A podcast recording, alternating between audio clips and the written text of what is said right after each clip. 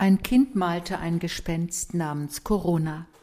Mit krakeliger Schrift fügte es hinzu Es macht uns Angst, es macht uns krank, es macht uns arm, es tötet uns. Wie traurig, dies von einem Kind zu hören. Wie gerne hätten wir in diesem extra Leben unseren Leserinnen und Lesern leichte, fröhliche Sommergeschichten erzählt. Aber manchmal lastet schwerer auf dem Leben eines einzelnen Menschen, auf dem Leben einer Gesellschaft und auf dem Leben der ganzen Welt.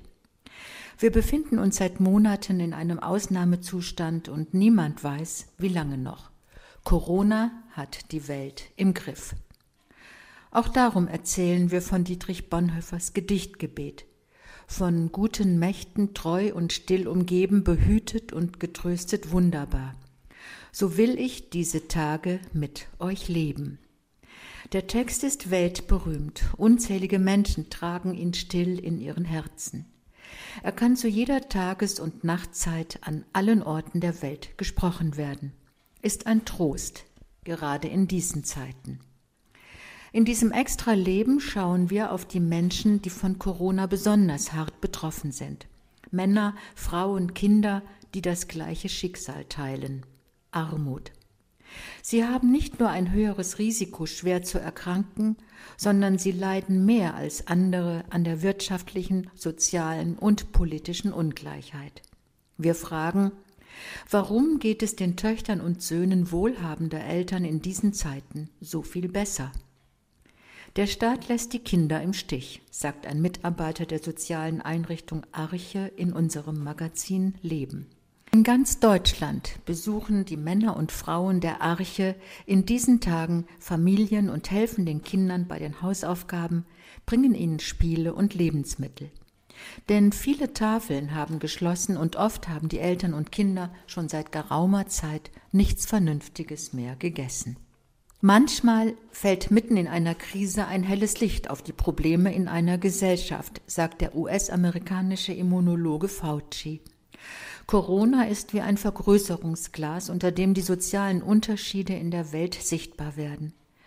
Das hat mit Bildung zu tun, in welchen Milieus Menschen leben, wie eng man wohnt, wo man arbeitet, ob man es sich leisten kann, zum Arzt zu gehen. Landesweit betrachtet, so berichtet in unserem Extra Leben unser Korrespondent aus Amerika, ist es in den USA für schwarze und hispanische Amerikaner dreimal so wahrscheinlich, sich mit Corona zu infizieren, wie für ihre weißen Nachbarn. Black Lives Matter. Schwarze Leben zählen. Ein Schrei geht um die Welt. Die Polizei hat George Floyd in die Knie gezwungen, ihm das Knie dann minutenlang in den Nacken gedrückt. Nun gehen weltweit Hunderttausende aus Protest gegen Polizeigewalt auf die Knie. Schweigend, Acht Minuten und 46 Sekunden lang. So lange, wie George Floyd litt, bis er bewusstlos wurde. Der Kniefall als Protestsymbol hat eine Geschichte.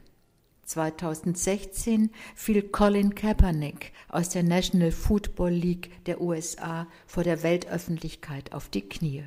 Er weigerte sich, bei der Fahnenzeremonie vor dem Spiel zur Nationalhymne zu stehen, die Hand am Herzen.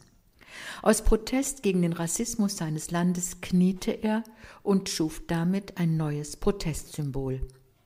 Diese Geste lebte nach dem Tod von George Floyd auf und verbreitete sich in Windeseile um den Globus.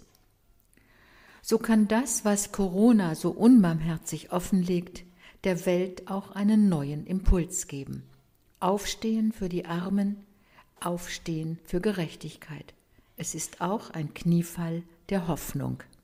Dieser soeben gehörte Inhalt ist in der Zeitschrift Public Forum Extra zu lesen. Public Forum Extra erscheint mit zwölf Ausgaben im Jahr. Das Extra-Thema hat einen Themenschwerpunkt, betrachtet aus verschiedenen Blickwinkeln. Das Extra-Leben beschäftigt sich in Form von Geschichten, Reportagen, Gesprächen und Essays mit kulturellen und gesellschaftlichen Entwicklungen und Werten.